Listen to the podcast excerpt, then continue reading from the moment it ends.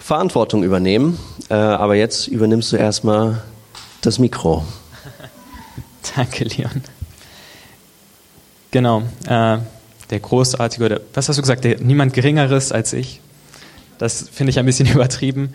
Jan hat ja auch schon äh, ziemlich groß hier gesagt, das wird wahrscheinlich die wichtigste Predigt. Habt nicht so viele Ansprüche, bitte, das macht mich nur nervös. Genau.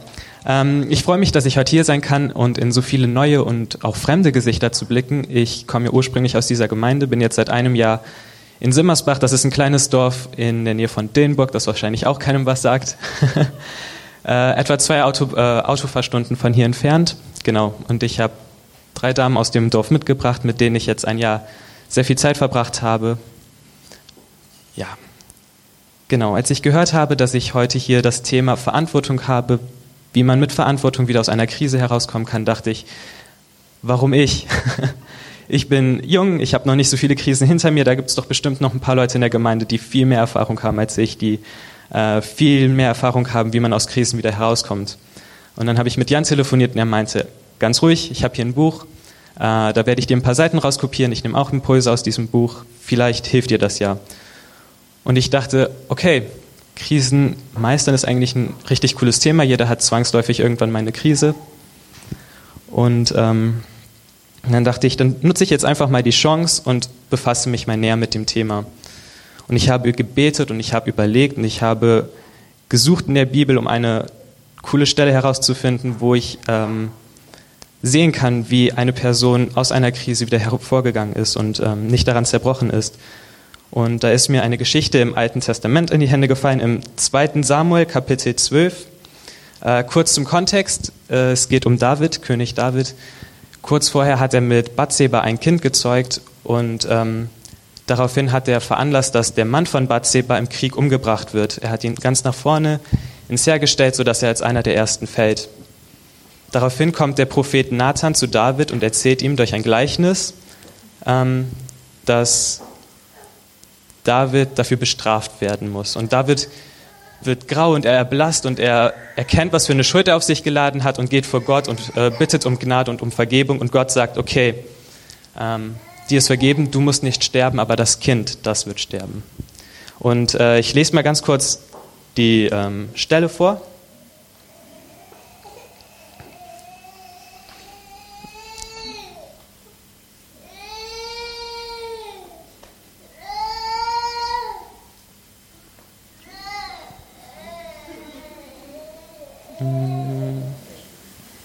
Jetzt. genau. Da sprach David zu Nathan, ich habe gesündigt gegen den Herrn. Nathan sprach aber zu David, so hat auch der Herr deine Sünde weggenommen, du wirst nicht sterben. Aber weil du die Feinde des Herrn durch diese Sache zum Lästern gebracht hast, wird der Sohn, der dir geboren ist, des Todes sterben. Und Nathan ging heim. Und der Herr schlug das Kind und das Kind, äh, das Urias Frau David geboren hatte, so dass es todkrank wurde. Und David suchte Gott um des Knebleins willen und fastete. Und wenn er nach Hause kam, legte er sich auf den Boden über Nacht. Da traten herzu die Ältesten seines Hauses und wollten ihn aufrichten, von der, äh, aufrichten von der Erde. Er aber wollte nicht und aß auch nicht. Am siebten Tag aber starb das Kind, und die Männer Davids fürchteten sich, ihm zu sagen, dass das Kind gestorben sei. Denn sie dachten, siehe, als das Kind noch am Leben war, äh, redeten wir mit ihm und er hörte nicht auf uns. Wie könnten wir ihm nun sagen, das Kind ist tot? Er könnte ein Unheil anrichten. Als aber David sah, dass seine Männer leise redeten, merkte er, dass das Kind tot sei und sprach zu den Männern, ist das Kind tot? Sie sprachen, ja, da stand David von der Erde auf, wusch sich, salbte sich und ging in das Haus des Herrn und betete an. Und als er wieder heimkam, ließ er sich äh, Speise auftragen und aß. Da sprachen seine Männer zu ihm, was soll das? Was tust du? Als das Kind lebte, hast du gefastet und geweint. Nun es aber gestorben ist, stehst du auf und isst? Er sprach, als das Kind noch lebte, fastete ich und weinte, denn ich dachte, wer weiß, ob mir der Herr nicht gnädig wird und das Kind am Leben bleibt. Nun es aber tot ist, was soll ich fasten? Kann ich, kann ich es wieder zurückholen? Ähm, ich werde wohl zu ihm fahren.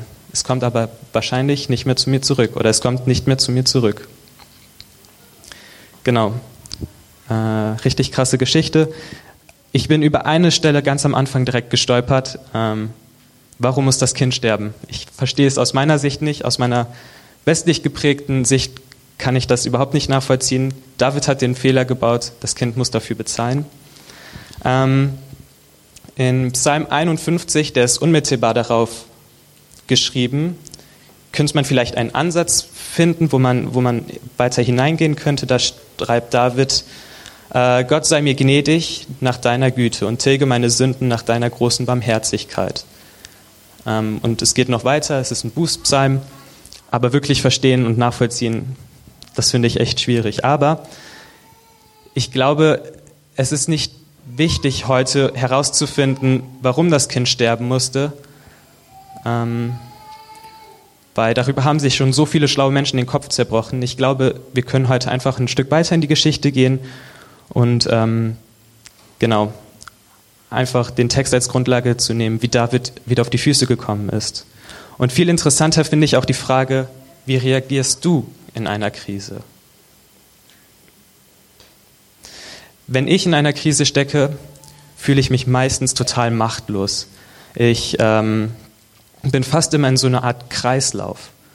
Schnell sage ich, hier übernimm du die Verantwortung, äh, mach du das, du kannst was verändern, ich bin nicht in der Lage. Oft schließe ich meine Probleme, äh, schließen mich meine Probleme ein. Trauer und Angst überkommen mich. Und ich habe das Gefühl der Ohnmacht. Ich resigniere und gebe auf ähm, und gebe der Krise quasi die Oberhand in meinem Leben. Ich nehme die Menschen nicht mehr wahr, die um mich herumstehen und helfen wollen. Ich ziehe mich emotional und räumlich immer weiter zurück. Total oft versuche ich aus eigener Kraft irgendwie wieder aufzustehen und ähm, komme einfach nicht mit den Beinen so auf den Boden, dass ich wieder festen Halt habe, sondern ich blicke immer wieder neu auf das Problem und sehe den riesen Berg, der vor mir liegt und rutsche immer tiefer ab in die Felsspalte, in der ich stecke. Auch David ist in einer Krise. Er liegt buchstäblich am Boden. Er trauert, er heult, er weint um sein Kind, er fastet. Er will nichts mehr mit den Menschen um sich herum zu tun haben.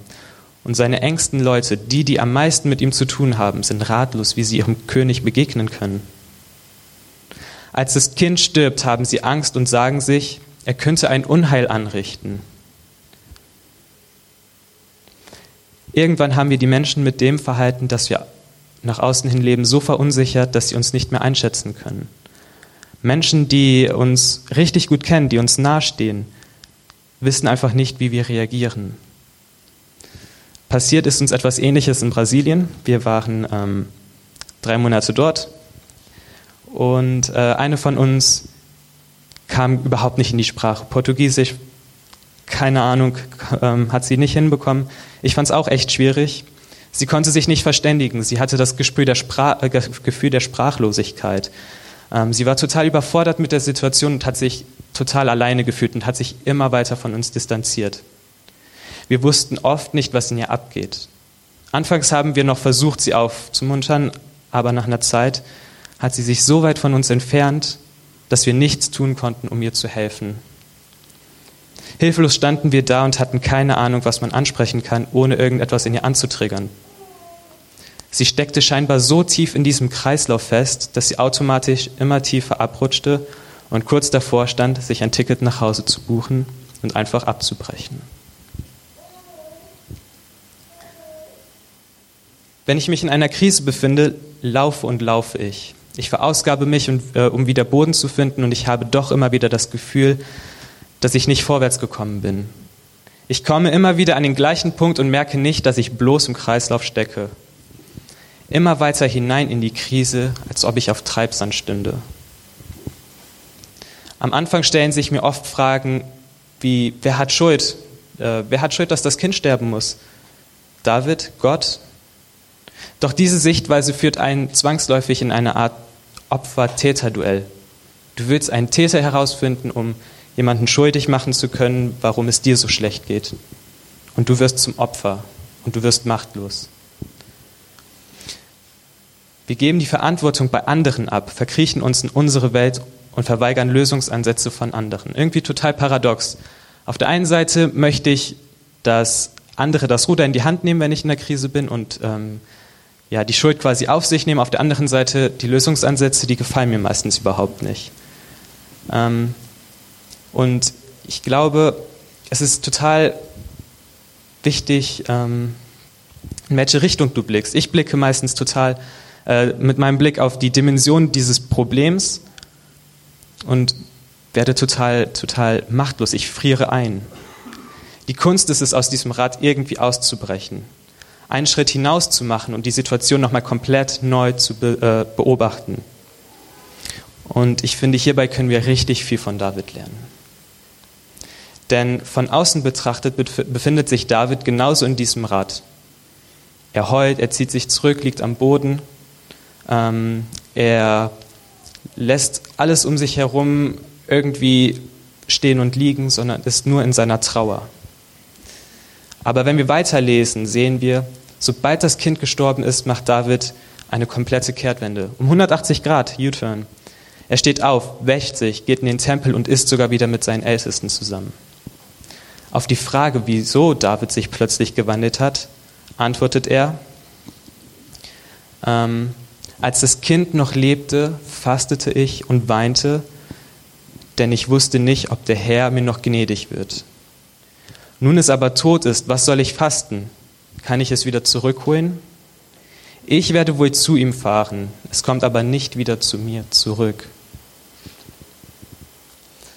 Wir sehen, David hat von Anfang an eine ganz anders gehandelt als wir oder als ich es tue. Ähm, er fragt nicht nach dem Warum. Er, ähm, er fragt nicht, warum ist mir das passieren. Er fragt nicht, wer hat hier Schuld. Nein, er nimmt seine Situation hin.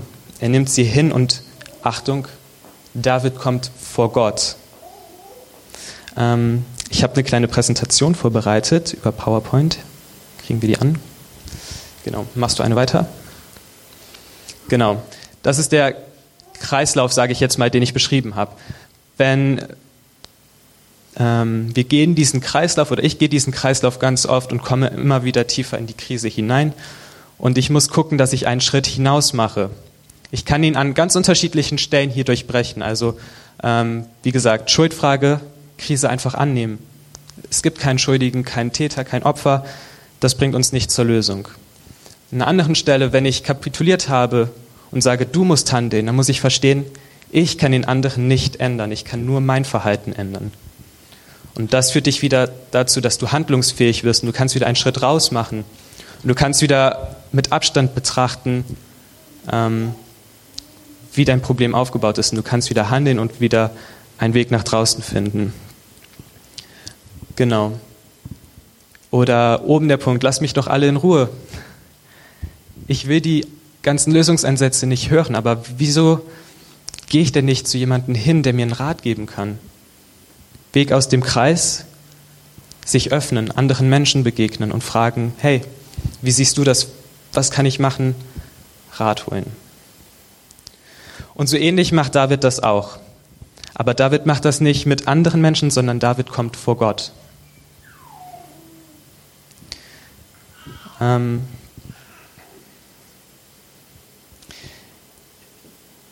Er kapituliert und bringt seine Trauer und seine Angst vor Gott.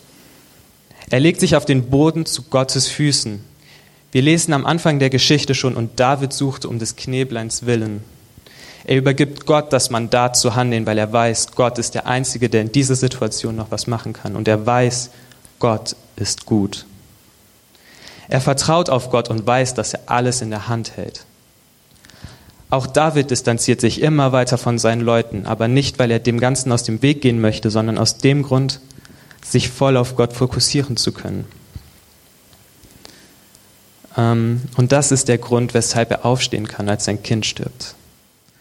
Dadurch, dass David die ganze Zeit so nah an Gottes Herz geblieben ist, bekommt er eine eigene Sicht auf die Situation und auf die Zukunft.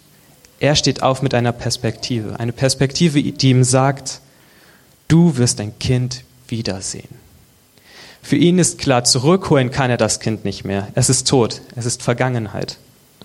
Was nun ansteht, ist die Zukunft, die Verantwortung für sein Leben wieder aufzunehmen, seine Verantwortung als Ehemann, als König, als Freund, als David. Wir lesen, dass er erstmal seine Frau tröstet. Er kann wieder Verantwortung übernehmen und seine Frau trösten. Er sieht wieder, ich bin nicht der Einzige, der unter dieser Situation leidet, sondern meine Frau genauso. Sie hat genauso ein Kind verloren. David nimmt seine Position als Gottesdienst, äh, Gottesdiener wieder ernst. Er bringt seine Fehler vor Gott und kann zugeben, wo er versagt hat und übernimmt die Konsequenzen. Und Gott sieht sein Herz und freut sich über David und segnet ihn.